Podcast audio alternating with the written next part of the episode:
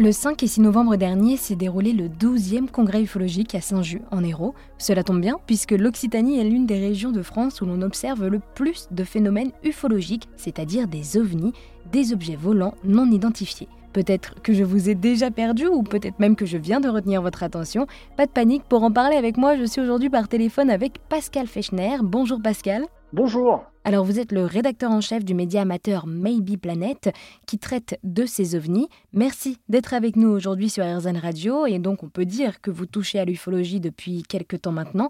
Quelle est vous, votre histoire avec l'ufologie? Ah bah, moi, mon histoire, en fait, j'ai toujours été passionné euh, par cette euh, question, à savoir sommes-nous seuls dans l'univers? Puisqu'en fait, l'ufologie repose sur trois questions. Avons-nous été visités? Ça, c'est tous les textes anciens, les, textes sacrés, la Bible et autres. Allons-nous rencontrer un jour une vie extraterrestre ailleurs dans l'univers? Et ça, c'est les avancées astronomiques que nous faisons. Et puis la question, bien sûr, sommes-nous visités actuellement? Et là, c'est toute l'ufologie moderne, les témoignages que nous pouvons récolter d'ici et là, qui sont passionnants, mais le fait est qu'aujourd'hui, nous n'avons absolument aucune preuve que nous soyons visités euh, de temps en temps par des formes de vie extraterrestres. Et alors, avant d'aller plus loin, est-ce que vous pourriez quand même nous expliquer ce qu'est concrètement l'ufologie, s'il vous plaît? Alors l'ufologie, en fait, c'est un anglicisme qui part des trois lettres UFO, qui en anglais veut dire objet volant non identifié, et logie pour étude. Donc en fait, l'ufologie, bien, c'est l'étude des objets volants non identifiés. C'est une discipline qui a démarré en juin 1947 avec euh, l'observation célèbre de l'aviateur Kenneth Arnold, qui a vu de son avion neuf objets qu'il n'a pas réussi à identifier, qu'il euh, pensait aller très très très vite. Donc il s'est rendu dans un journal pour faire part de son observation et c'est le journaliste qu'il a rencontré qui a inventé le flying saucer, la soucoupe volante. Et depuis, le phénomène euh, s'est amplifié et, pour s'accélérer encore depuis ces dernières années avec les révélations américaines de l'armée américaine. C'est-à-dire ces révélations américaines?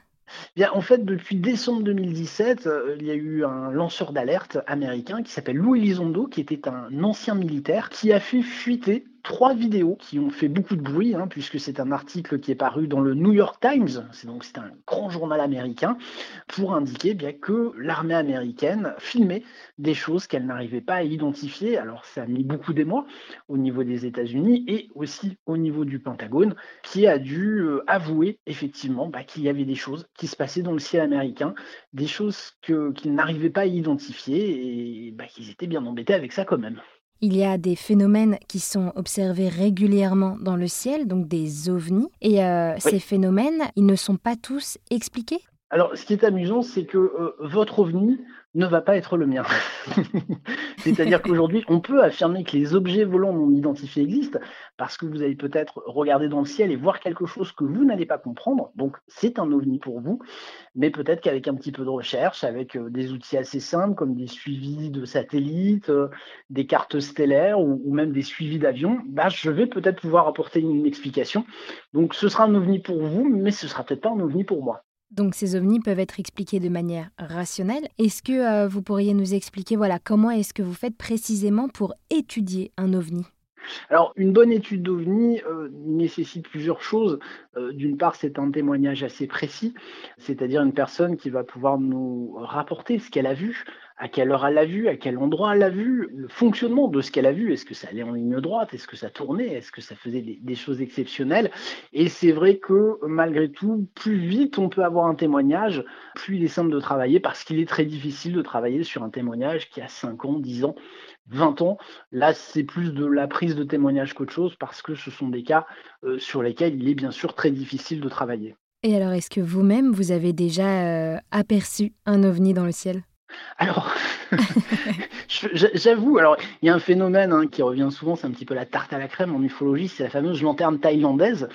Ce sont des, petites lanternes en papier avec une petite bougie, avec une petite source de chaleur à l'intérieur. Et j'avoue, moi-même, la première fois que j'ai vu une lanterne thaïlandaise, je me suis cassé les dents.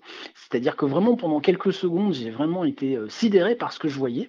Il m'a fallu un petit peu de temps pour comprendre bah, qu'en fait, c'était bien ces fameuses lanternes thaïlandaises. Et c'est vraiment un spectacle très étonnant. Et je comprends qu'il génère tant de méprise quand on ne s'attend pas à avoir des lanternes thaïlandaises. Souvent, les témoins, lorsqu'on leur dit c'est peut-être des lanternes thaïlandaises, bah, sont souvent pas d'accord en disant non, non, mais ça peut pas être ça, c'était autre chose, c'était trop étonnant. Enfin voilà, c'est vrai que les lanternes thaïlandaises, c'est quand même encore une fois un petit peu la tarte à la crème pour, pour l'ufologue. Oui, parce que c'est vrai, on connaît tous quelqu'un qui a déjà vu un ovni dans le ciel et qui va nous le raconter avec euh, des yeux remplis d'étoiles, on va dire.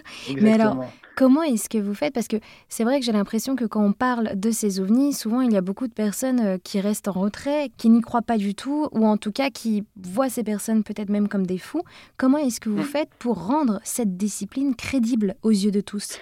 Ah, c'est très compliqué. Il y, a, un vrai phénomène de stigmatisation aujourd'hui autour de l'ufologie, parce que lorsque vous dites que vous vous intéressez à cette question, bah, c'est vrai que tout de suite, euh, l'affirmation, c'est Ah, tu crois aux extraterrestres. C'est pas tout à fait ça, c'est simplement un phénomène intéressant. Bien sûr que j'aimerais bien un jour pouvoir apporter la preuve que nous sommes visités par une autre forme de vie euh, dans l'univers, et je crois que c'est un petit peu le graal de tous les ufologues, mais aujourd'hui, cette preuve, concrètement, on ne l'a pas.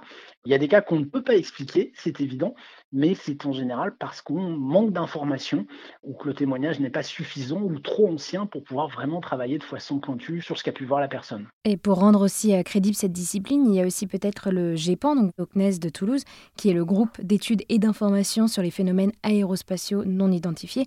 C'est-à-dire que même des grands groupes s'intéressent à ces phénomènes. Ah, complètement, parce qu'encore une fois, quand une personne voit quelque chose qu'elle ne comprend pas, euh, c'est vrai qu'il paraît important d'essayer de lui apporter une réponse. Alors, quand je dis apporter une réponse, nous, nous ne sommes pas avec la personne lorsqu'elle fait son observation. Donc, on, prend certains éléments et on n'apporte pas une conclusion définitive, on apporte une conjecture, c'est-à-dire une explication possible à ce qu'a pu voir la personne, quand on peut en apporter une. Mais euh, bien sûr, euh, encore une fois, nous ne sommes pas avec la personne. Souvent, la personne n'a pas le, le, réflexe de prendre son téléphone, de filmer ou autre. On, laisse bien sûr toujours la porte ouverte encore une fois, n'étant pas témoin de l'observation qu'a pu faire la personne. Donc du coup, le 5 et 6 novembre dernier s'est déroulé donc le 12e congrès ufologique à Saint-Just en Hérault. De quoi on parle lors de ces congrès ufologiques? Ah bah, avant tout, ce sont des rencontres, parce que ce sont des passionnés qui se rencontrent. Alors, il y a les conférences, bien sûr, euh, mais il y a surtout tout ce qui est entre les conférences, les gens qui vont discuter entre eux, qui vont échanger, qui vont débattre, qui vont se voir, parce que c'est un petit monde, on, se connaît tous un petit peu, malgré tout. Voilà, donc au-delà de ça, ça change un petit peu des émissions par YouTube et autres qui sont intéressantes, mais c'est un milieu qui a besoin aussi de se rencontrer régulièrement, de pouvoir discuter, de pouvoir s'identifier. Donc, c'est ce que propose OVNI Languedoc avec ses, symposiums, avec ses, conférences qu'il fait tous les ans. Et c'est toujours un moment de, rassemblement et, d'échange qui est vraiment euh, très riche et, et très recherché par la communauté ufologique. Eh bien, merci beaucoup Pascal d'avoir répondu à toutes mes questions sur euh, l'ufologie. Merci beaucoup. Et donc, euh, je rappelle, vous êtes le rédacteur en chef du média amateur Maybe Planet. Et pour en savoir plus également, vous rendez-vous sur erzen.fr où vous trouverez toutes les informations.